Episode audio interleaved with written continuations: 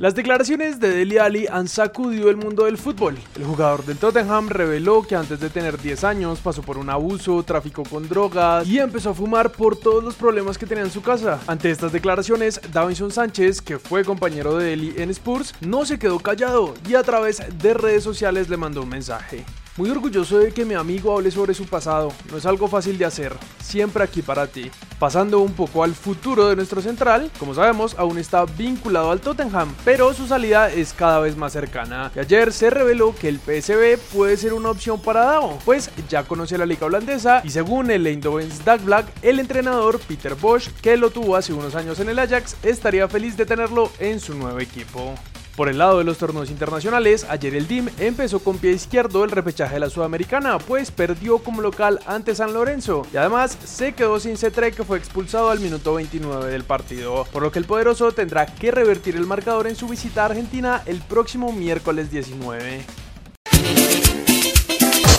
Ayer tuvimos un bombazo en el mercado de fichajes de nuestro país. Edwin Cardona regresará a Colombia para ser nuevo jugador del América de Cali. Tras su regular paso por Racing, Cardona vestirá la camiseta de su cuarto equipo en Colombia y se confirmó que su vínculo con el club será hasta mediados de 2024.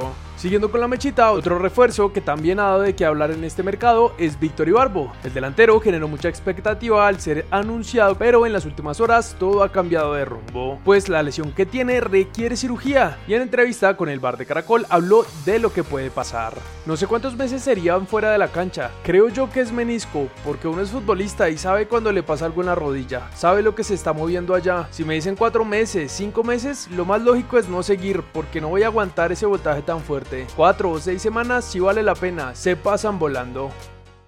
Ahora pasamos con Millonarios, el actual campeón de nuestra liga, que no ha anunciado refuerzos para este segundo semestre donde jugará Copa y Liga. Pero hoy Andrés Ginás, uno de los protagonistas del club, reveló en el alargue de Caracol que en un punto tuvo la posibilidad de salir del equipo para llegar a River, pero que ahora no se quiere ir. Yo sé que hubo un momento en que sí se preguntaba algo, pero no sé mucho más aparte de eso y lo que yo he dicho. Ahora más que nunca estoy feliz en Millonarios por todo lo que conseguimos. Siento que a este equipo todavía le quedan muchas cosas por conseguir y yo soy feliz acá. Para terminar, en zona libre de humo, Jorge Luis Pinto se regó contra los directivos del Cali tras su salida.